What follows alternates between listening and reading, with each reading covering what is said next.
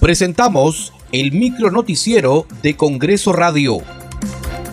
¿Cómo están? Les saluda Danitza Palomino. Hoy es miércoles 21 de diciembre del 2022. Estas son las principales noticias del Parlamento Nacional. Hoy sesionará la comisión permanente desde las 8 y 30 de la mañana. En la agenda figura el informe de una denuncia constitucional declarada procedente contra el expresidente Pedro Castillo Terrones por presunta infracción a la Constitución. La denuncia incluye a exministros de Estado de ese gobierno.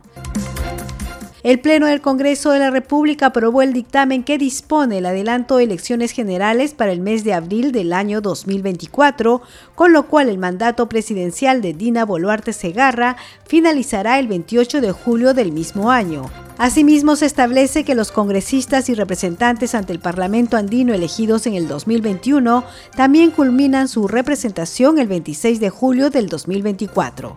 Escuchemos al presidente del Congreso, José William Zapata.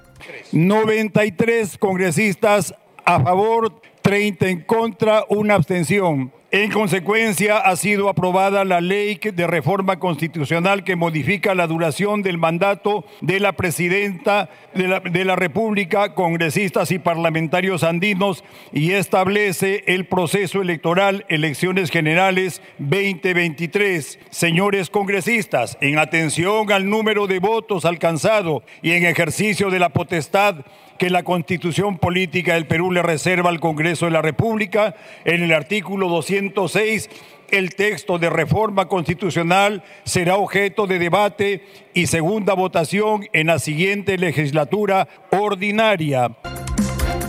La Comisión de Salud y Población aprobó por unanimidad el dictamen que propone modificar algunos artículos de la Ley del Trabajo de cirujano dentista con el fin de garantizar la labor y el desarrollo de esos profesionales. La norma que se propone posibilitará incorporar disposiciones específicas para la efectiva vigencia de los principios de igualdad de trato e igualdad de oportunidades respecto de los profesionales cirujanos dentistas. La Comisión de Comercio Exterior y Turismo aprobó por mayoría el dictamen que modifica la Ley 27889 que crea el Fondo y el Impuesto Extraordinario para la Promoción y Desarrollo Turístico Nacional con el fin de incentivar el desarrollo del turismo comunitario. Muchas gracias por acompañarnos en esta edición. Nos reencontramos mañana. Hasta aquí el micro noticiero de Congreso Radio, una producción de la Oficina de Comunicaciones del Congreso de la República.